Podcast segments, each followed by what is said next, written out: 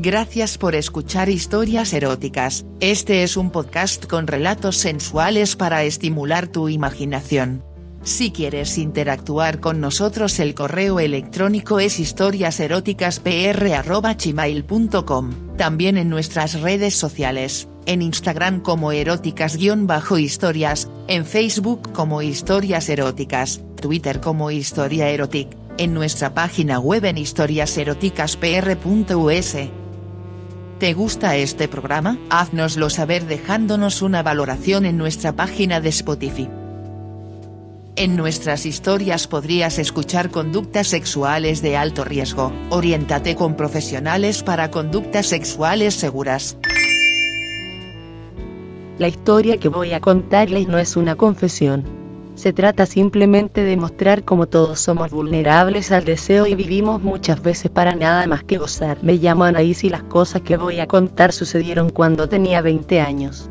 Mi historia y la de Beatriz, mi mejor amiga. También la de nuestros novios, Andrés y Marcos. No me considero una chica especialmente guapa. Sí, les gusto a los chicos, sobre todo porque tengo un cuerpo muy bien formado. Soy muy delgada y siempre he hecho bastante deporte, sobre todo voleibol o correr. Nunca, o casi nunca, me maquillo, lo cual es un punto en mi contra a la hora de seducir a los chicos, aunque en esta historia eso poco va a importar. Tengo la piel bastante tostada todo el año. Lo mejor de mi cuerpo es el culo, algo que siempre he oído alabar a mis espaldas. Un culo pequeño y redondito, verdadero protagonista de estas historias. Me considero, o me consideraba, una chica bastante tímida con los chicos, tal vez por eso me maquillaba poco. Aunque agradable a los ensueños masculinos, ello no tiene nada que ver con la turbación que produce mi amiga Beatriz. Ella siempre ha sido la chica más guapa del barrio. Más redondeada que yo, su piel tiene un tono pálido que la hace irresistible para cualquier chico pero sobre todo su cara, esos labios de fresa que con solo ver aparecer su lengua rompe los esquemas de quien tenga algo entre las piernas. Con su semblante bizantino, su pequeña nariz, la sonrisa pícara, derrumbaba a quien quisiese. Sus piernas mostraban unos muslos apetitosos, con la carne justa para que quien la agarrara notara sus formas. Rompía asimismo mis propios esquemas. Provocativa, espléndida, se rodeaba de recibir piropos y miradas Tenía un gran currículum de conquistas. Ve yo siempre habíamos sido amigas pese a ser muy distintas. A mí me daba un poco de vergüenza todo lo que tenga que ver con chicos y, aunque no ocultaba ningún secreto a Bea, algo fundamental en esta historia, tampoco presumía demasiado. Al contrario que ella, que gozaba contándome todas sus experiencias, más o menos puntuales, relaciones cortas y duraderas. Nuestra amistad arrancaba de cuando teníamos unos 12 años y habíamos coincidido en la catequesis de la parroquia del barrio. De allí a una gran relación fue solo un paso. Fue esa la manera en que ella me iba relatando cada chico que seducía, casi siempre mayores que ella, contándome cómo aprendía a besar y a ofrecer a los hombres lo que a estos más les gustara. Además, yo, al contrario que ella, que tiene dos hermanas mayores, no tengo ningún hermano ni hermana que me haya podido hablar de esas cosas. A los 15 años perdió la virginidad con un hombre que casi le doblaba la edad. Yo la había invitado a las fiestas de mi pueblo y empezó a tontear con un forastero que rayaba la treintena. Este no se había conformado con bailar con ella durante la verbena, tampoco con besarla. La llevó a su coche, para una chica, apenas una niña, ese es un factor demasiado poderoso, el coche del chico, y allí la poseyó sin contemplación. Beatriz nunca se sintió violada y engañada por ello tampoco la traumatizó. Disfrutó de su desviamiento sin más. En mi caso, las cosas habían sido distintas. También perdí la virginidad en las fiestas de mi pueblo, pero de otra manera distinta. Tenía 17 años. Un chico, un año mayor que yo, empezó a cortejarme el primer día de las fiestas. Entre acercamientos más o menos gozosos, el último día decidí entregarme a él en una era. Sentí amor, dolor, también placer aunque luego, de vuelta a la rutina de la ciudad, él nunca me llamó, nunca se acordó de mí. Beatriz me había enseñado a besar en un campamento de la catequesis, al poco de conocernos. Ella ya había besado a muchos chicos y no paraba de decirme lo maravilloso que es. Como no quería comprobarlo por mí misma con un chico, por el que dirán, sobre todo, Beatriz me acercó, una tarde, echándonos la siesta. empezó a pasar sus labios por mi cara hasta que puse mi boca junto a la suya. Jamás olvidaré su lengua forzando mi boca, esa deliciosa humedad que a la vez causó una calentura en mi vientre. Yo no era lesbiana, ni lo soy, pero con Bea es diferente. Ella me conoce perfectamente y sabe lo que tiene que hacer conmigo, aunque nunca pasamos por aquella época de alguna que otra caricia. En nuestro barrio había un chico que nos traía todas locas. Era Marcos. Yo lo quería, es lo único que jamás le he confesado a Beatriz, pero lo sabía muy lejos de mí no demasiado alto, ni siquiera especialmente musculoso, pero era tan guapo, tenía tal sonrisa que a todas las muchachas nos embriagaba. También a Bea, aunque ésta se lamentaba de que tal vez por su cierta mala fama, demasiados novios en poco tiempo, jamás lo conseguiría. Medía cerca de 1,80, tenía el pelo castaño, siempre corto y bien peinado, rozando el pijismo tal vez. Siempre con un buen gesto hacia las chicas, sin ir de duro aunque pudiera hacerlo. A pesar de ser el guapo oficial no oficiaba de tal en su actitud. Lo cual no quiere decir que no se enrollara con quien quisiese, solo que no tenía una forma de ser chulesca. A falta de Marco yo tenía a mi mejor amigo, Andrés. Andrés era la vertiente masculina de Beatriz, para mí. Lo conocía desde que era un crío porque vivía en un portal junto al mío. Siempre había jugado con él, incluso a veces se pasó por las fiestas de mi pueblo. Además, era el único chico que conocía que no bebiera los vientos por Bea. Posiblemente por ser demasiado tímido. No era muy guapo, aunque tenía su encanto. Metro setenta, bastante delgado, castaño claro, era un chico muchas veces alicaído, pero se le notaba sincero, me daba seguridad. Me llevaba muy bien con él y creo que andaba un tanto, o bastante, enamorado de mí. Además, era un buen amigo de Marcos, Beatriz llegó un día al café donde nos reuníamos a contarnos nuestras cosas y me confesó que se daba cuenta de que quería a Marcos, pretendía conquistarlo, a sentarse con alguien. El chico más deseado. Habíamos coincidido así en un par de sábados con él y con Andrés tomando unas cervezas y nos retiramos a casa juntos, aunque hablando de cualquier cosa banal. Ella quería que montara una doble cita, ella con Marcos y yo con Andrés. No sabía qué hacer, ni si me gustaba Andrés como para darle esperanzas. Vamos, Anaís, pero si él está loco por ti. A mí ni me mira. Se equivocaba. Una cosa es que no vagara por ella y otra que no la deseara como todo santo varón. Pero al final me convenció, nada más que para hacerle el favor. Así que llamé a Andrés y le dije que, tras haber pasado un buen rato de conversación el otro día, podíamos ir el sábado por ahí a tomar algo los cuatro. Evidentemente sonaba a lo que era, ¿para qué poner excusas? Por supuesto, Andrés accedió a comentárselo a Marcos y así quedamos en un café cercano a nuestra casa los cuatro, para allí empezar la noche.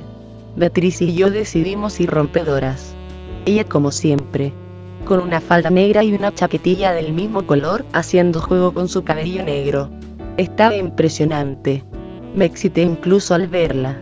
Había pintado sus labios de un rojo muy tenue, no como diciendo bésame, si puedes, sino solo como te gustaría besarme pero no lo vas a hacer. Podría haber conquistado a cualquiera esa noche. La falda era corta, sin pasarse, las medias transparentaban su carne y las botas negras, altas, con un poco de tacón, añadían otro punto de agresividad. A Marcos le iba a quitar el hipo. Yo por mi parte, sin desprenderme de mis habituales vaqueros, entre otras cosas porque todo el mundo dicen que me delinean un culo perfecto, lo mejor que tengo, repito, lo saco con un suéter rojo que moldeaba de manera bastante evidente mis tetas, que no son ni grandes ni pequeñas, bueno, más grandes que pequeñas, debo confesar, sin llegar a la exageración. Lástima que a veces pienso que soy fea, aunque en esos casos siempre vea corre a decirme que no dándome un buen beso en la mejilla. Marcos y Andrés nos hicieron esperar, sí, como lo oyen. La verdad es que Marcos sabía cómo camelarse a las chicas. Aunque cuando vio a Bea toda su sensación de poderío se diluyó. Cuando le dio dos besos se mostró rendido ante ella. Lo mismo que Andrés, debo decir, si bien la sonrisa de entendimiento que me dirigió al verme hizo que me diera igual como mirar a mi amiga. Igual de verdad estaba enamorado de mí. Fuimos a beber unos minis, entre risas, bromas, el hielo roto, Marco cogiendo la mano de Bea como que no quiere la cosa y Andrés hablando más de la cuenta, dada su timidez. Luego, pese a las protestas de este, fuimos a movernos un poco a una discoteca. A él no le gusta bailar. Pero claro, Bea y Marcos querían su clima perfecto. Así fue. Mientras Andrés y yo conversábamos en un reservado, Marcos sujetaba desde atrás a mi mejor amiga, y mientras la daba besitos en el cuello ponía el pantalón tras su trasero, pasando, como luego me contó Bea, su bulto descaradamente por él. Recuerdo que siempre nos contábamos todo hasta los mínimos detalles. Marcos pasó de sobar el culo de Bea a darle la vuelta y morrearla apasionadamente. Objetivo cumplido por ambas partes. Beatriz quería rendir a ese chico y lo estaba consiguiendo. Volvimos a casa de manera separada. Cuando Marcos llegó al portal de Bea entró después de que ésta abriera. Bea no quería pasar a mayores esa primera noche, aunque le costó resistirse. Sobre todo porque no sabía si él iba a aguantar. Cuando se despidieron, Marcos le dio el mejor morreo de su vida. Era un artista con la lengua y consiguió ponerla fuera de sí lo suficiente como para bajar su mano hasta su falda y empezar a sobarla las bragas. Así estuvieron varios minutos hasta que oyeron ruido en el ascensor y pararon antes de que alguien apareciera. Ya era bastante por ahora. Marcos tendría que aliviarse solo. Más sorprendente fue lo que a mí me sucedió, porque cuando me iba a despedir de Andrés este bajó sus labios hasta los míos y me besó. Venció su timidez y jugueteó con mi boca, con mi lengua, con mis dientes. Yo no estaba muy segura de nada, solo de dejarme hacer. Me gustó. Creo que eso significaba que yo era su novia. Al menos lo entendí así. Bea no quería que Marcos se la follara. Tenía miedo de que perdiera el interés por ella tras echarle un polvo. Pero eso no quiere decir que no lo deseara. Quedaron un par de días entre semana, a última hora de la tarde, para magrearse en un parque cercano sobre el que más adelante hablaré. Bea flipaba con el tamaño que apuntaba la polla de Marcos un día que fue en chándal y mientras la morreaba y la acariciaba las tetas su pene había comenzado a crecer y crecer. Sabía que iba a tardar poco en desear hacer lo suyo, aunque cada vez que el chico la incitaba a hacer más y más ella decía que todavía no era el momento. El viernes siguiente quedaron para ir al cine. Marcos la convenció para sentarse bastante atrás. Parecía que la película no le interesaba lo más mínimo. Al poco de empezar el filme tentó la blanca falda con vuelo que se había puesto Bea y subió la mano por sus muslos. Bea le dijo que no, que todavía no quería entregarse, pero mientras lo decía, se recostó en el asiento, en muestra de dejarse hacer. En la sala había muy pocas personas, y nadie cerca. Marcos le puso a Bea la mano derecha en la boca, en previsión de jadeos o protestas, mientras la izquierda iba subiendo por sus pantorrillas. No se las encontró cerrada.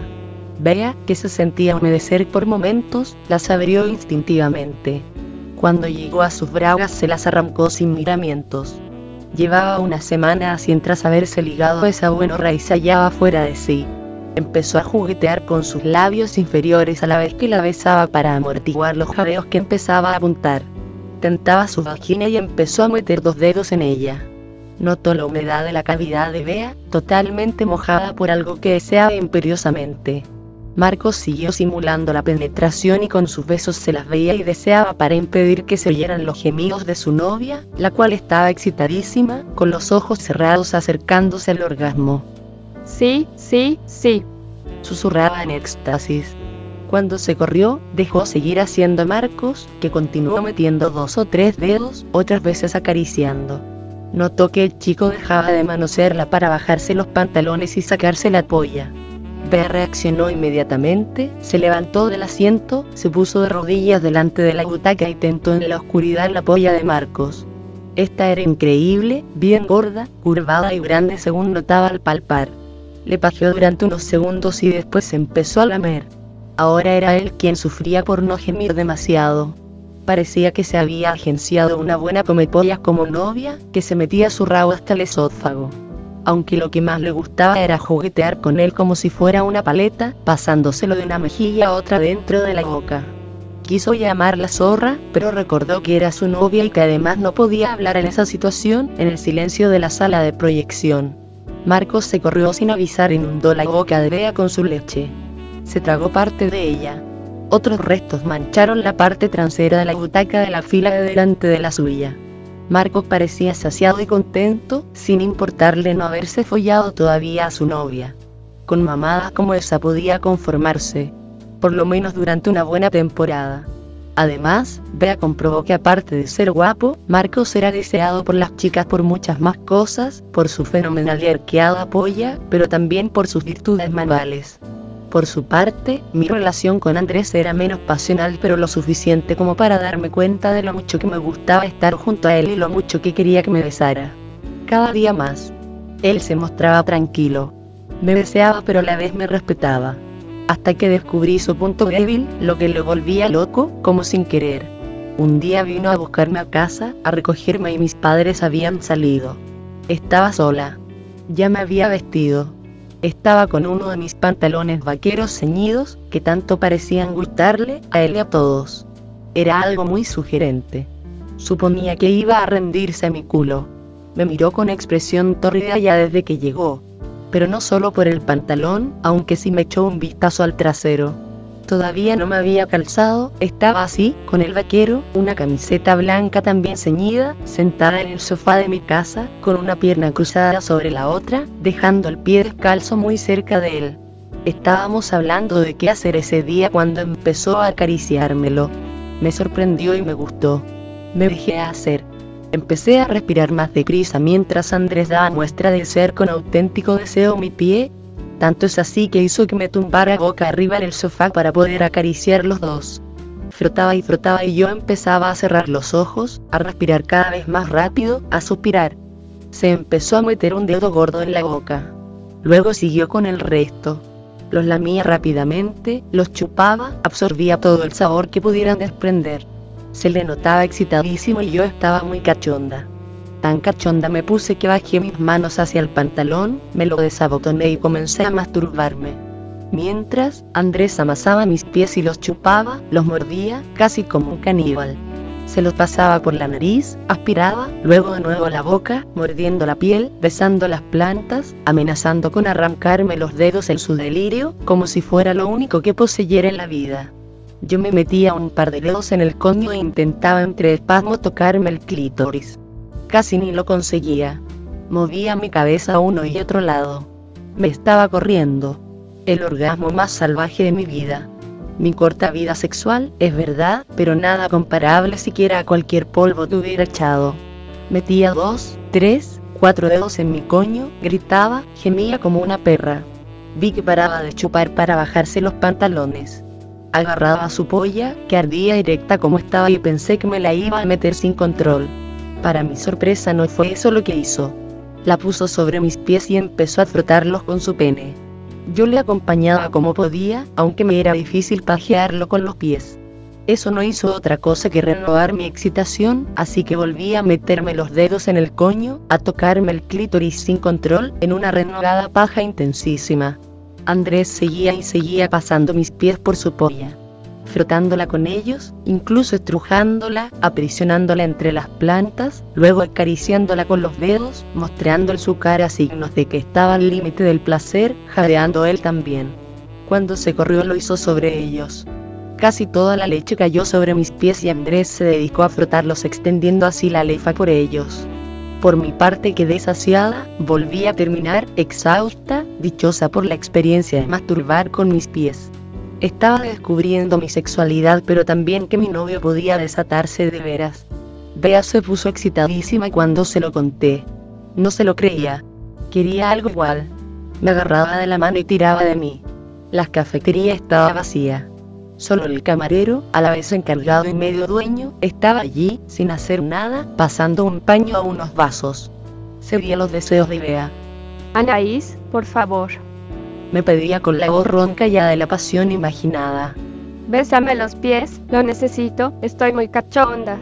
Me estoy derritiendo de lo húmeda que me has puesto. Subimos con deseo vehemente al baño del café y me obligó a agacharme a besarle los pies que descalzó de sus zapatos. Llevaba puesto pantalón ese día y apenas pude subir mis manos por sus piernas. Muchas veces nos habíamos acariciado, pero jamás la había visto así, agarrándome del pelo mientras se sentó en la taza del váter, manejando mi cabeza para que lamiera sus pies. Olían a rosas. Eran perfectos, como todo su cuerpo, los envidiaba, aunque los míos no hubieran deparado el mayor placer de mi vida. Con los dedos regordetes, pálidos, que comencé a chupar como si de verdad los anhelara, embuida por el deseo que me había provocado el delirio de mi amiga. Los acariciaba, los volvía a meter en mi boca, los besaba, los mordía. En otra situación tal vez no me hubiera gustado demasiado, pero los pies de Ibe los sentía como un manjar inigualable. No sé cómo, pero me vi chupando, frotando, como cuando Andrés me lo hacía a mí. Bea metía las manos en su chocho, simulando también lo que le había relatado. Y mientras tiraba de mi pelo, simulando una mamada con mi cabeza, como si en vez de sus pies estuviera comiendo una gran polla, algo que no me gustaba demasiado, realmente. Los dedos de Bea recorrían toda mi mandíbula, era como caramelos, como paleta que me rodeaba en devorar. Sí, sí, me voy a ir, me voy a ir. Gritaba Bea, sin importarle que alguien de la cafetería pudiera oírnos. Noté cómo se arqueaba llegando al orgasmo, pero quería darle más placer todavía. Me zafé de ella, me puse de pie y me descalcé. El café era un sitio muy decente y muy limpio. Menos mal. Alcé una pierna hacia el coño de Bea, que captó el mensaje y se abrió de piernas. La metí el dedo gordo de mi pie derecho. Al principio cuidadosamente, por miedo a caerme. Luego, me agarré a las paredes del baño y al cuerpo de mi amiga y simulé una follada que le arrancó alaridos de placer. Tenía el coño lubricadísimo por el orgasmo, así que mi dedo pudo ser como una pequeña polla que lo embestía, que la jodía con fuerza. Metía y sacaba el dedo de su raja. Bea, en compensación, subió sus manos hacia mi pantalón, los desbrochó y los bajó. Empezó a sobarme las bragas. Métemelos, pedí. Lo hizo ahí, dada la complicada situación, saqué mi pie de su chochazo. Yo me iba a caer, así que tuvo que volver a pajearse ella sola. Bea entonces metió su mano libre en mi coño totalmente empapado, jodiéndome con sus dedos. Lo hizo apenas unos instantes.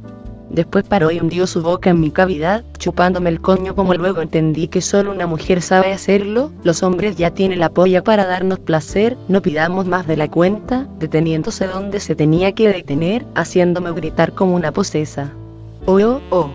Luego, tratando de mantener el equilibrio, volví a elevar una pierna para volver a meterle el pie en el chocho. El dedo gordo de mi pie derecho volvió a encontrar su camino en tan húmeda entrepierna. La escena era singular yo con una pierna en el suelo y la otra levantada, accediendo al coño de Bea. Esta sujetándome con las dos manos para que no cayera a la vez que me devora con su boca, me mordisqueaba mis labios vaginales, me retorcía el clítoris con la lengua. Ah, ah. Me corrí como una cerda y Bea hizo lo propio, aunque mi coño ahogó sus gritos de placer. Yo gritaba como una golfa, en celo. Seguro que el camarero del café, un tipo de aproximadamente la cincuentena, muy educado y elegante, que nos trataba muy bien al ser habituales pero que no evitaba, de cuando en cuando, echarnos más miradas de la cuenta, nos habría oído sin dudarlo. O más clientes si alguien había entrado. Obtuvo un maravilloso orgasmo. Más unida que nunca había. El hacernos nuestras confesiones sexuales mutuas estaba uniéndonos más incluso de lo que ya lo estábamos. Bea me confesó que la historia del fetichismo por los pies de Andrés le estaba poniendo muy cachonda y que no se podía sacar a mi novio de la cabeza. Esto a cualquiera le hubiera cabreado, pero ya he dicho que nosotras éramos amigas muy sinceras y que lo mejor que podía hacer era contármelo. Andrés nunca había pasado de ser un buen chaval para ella. Jamás se hubiera imaginado seduciéndolo, pero ahora las cosas habían cambiado me propuso empezar con un jueguecito del que tampoco dejaría al margen a Marcos, claro. Ya he comentado también que a mí Marcos me atraía muchísimo, así que me pareció fenomenal. Me propuso que nos espiarían mientras jugueteábamos en el parque como era habitual. Andrés y yo quedábamos para correr de cuando en cuando, de hecho ya lo hacíamos antes de salir juntos. Mi novio me contó, totalmente sonrojado, que se pajeaba muchas veces pensando en mí cuando regresaba a casa de nuestras carreras por el parque, tras haberme tenido tan cerca, tras haber aspirado mi olor, mi sudor. Me lo dijo la primera vez que salimos a correr después de nuestra orgánica sesión de sexo y pies en el sofá de mi casa. Ese día. Marcos y Bea estarían espiándonos aquel día. Era un parque grande, junto a un río, con los suficientes árboles como para que hubiera zonas con bancos en los que madrearse sin que pasara demasiada gente, aunque siempre podía aparecer alguien. Corrimos no mucho, apenas cuarto de hora 20 minutos. Después cogí a Andrés de la mano y le llevé al banco al que había acordado, previamente, con Bea. Esta, a su vez, le contaría a Marcos que estaríamos por allí y que iban a vernos para quedar para el fin de semana. Yo ya me hallaba con Andrés en el banco. Le susurré al oído que le iba a recompensar por las extraordinarias dosis de placer del otro día. Me abalancé sobre él y lo besé y lo besé. A él le superaba la situación, no sabía qué hacer. Mareado por mi sudor y por mis besos, era un muñeco en mis manos. Le noté la polla durísima bajo el pantalón de deporte, esa polla que tanto había frotado mis pies. Se la agarré primero por encima de la tela, pero luego, tras mirar que no pasaba nadie por la recóndita senda del parque donde se hallaba el banco, se la saqué y empecé a cajearlo. Arriba y abajo. Me besaba y me sobaba las tetas. Absorbía el sudor de mi cuello, como emborrachado solo con él, mientras yo paseaba mi mano derecha por su capullo, arriba y abajo. Incluso le dolió la fuerza con la que lo hacía.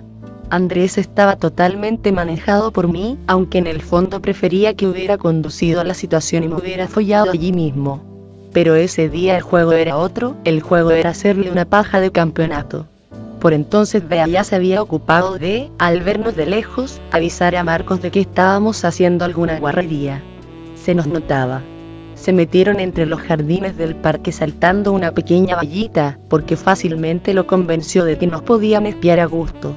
Estaría unos 12 metros y veían como Andrés mientras me besaba y había metido su mano izquierda en mi empapado chándal. Yo lo pajeaba sin cesar, subiendo y bajando la mano por su verga erectísima, que estaba cobrando unas dimensiones de las que no era consciente el otro día. Empecé a suspirar gracias a sus soeteos. Él hurgaba en busca de mi culo. Me levanté un poco para que pudiera poner su mano justo debajo de mi culo. Luego se la aprisioné, pero no lo suficiente como para evitar que pusiera su dedo corazón hacia arriba y lo metiera un poquito por mi orificio más estrecho. Lo suficiente como para hacerme suspirar y provocarme un goce tremendo. Ve y Marcos lo veían perfectamente, aunque nosotros no a ellos. Mi amiga temió que Marcos, caliente por la escena, se la follara ahí mismo, así que se arrodilló en la hierba. Su novio ya tenía la polla fuera y la pedía que hiciera lo mismo que yo hacía con Andrés. Bea lo pajeó un poco pero como dijo, se agachó e hizo lo que más le gusta, lamer la polla de Marcos.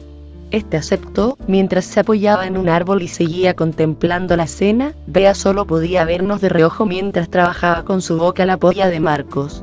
Yo estaba fuera de mí, y con los ojos medio cerrados, me resultaba imposible ni siquiera indagar desde dónde nos estaban observando. Solo me ocupaba de acoplar el miano al dedo corazón de Andrés y de seguir pajeándole la polla por fin se corrió, de manera tan abundante como el otro día en mi casa. Dejé caer su lefa al suelo de arena del parque. Andrés suspiraba, casi sollozaba del gusto que le había dado, a la vez que yo alcanzaba el orgasmo gracias a la penetración anal de su dedo. Tremendo goce, más expuestos como estábamos a la posibilidad de que apareciera alguien. En el jardincillo, Bea seguía comiendo la polla de Marco como a ella le gustaba, como si comiera una piruleta. Su novio no pudo evitar correrse al ver que mi paja provocaba la eyaculación de su amigo, así que ella no de semen la boca de Bea, que bebió todo lo que pudo como una buena tragona. Me comentó todo esto tomando café al día siguiente, entre caricias de nuestras manos, respiraciones aceleradas en la narración por el mero hecho de recordar aquella morbosa situación. No sabía qué nos depararía aquel juego. Luego comprendería que Beatriz sí que sabía cómo continuar. Lo haría a los pocos días, en la biblioteca.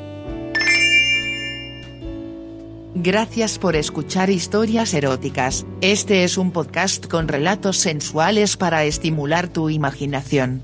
Si quieres interactuar con nosotros el correo electrónico es historiaseroticaspr.gmail.com, también en nuestras redes sociales, en Instagram como eróticas-historias, en Facebook como historias eróticas, Twitter como historia erotic, en nuestra página web en historiaseroticaspr.us. ¿Te gusta este programa? Haznoslo saber dejándonos una valoración en nuestra página de Spotify. En nuestras historias podrías escuchar conductas sexuales de alto riesgo, oriéntate con profesionales para conductas sexuales seguras.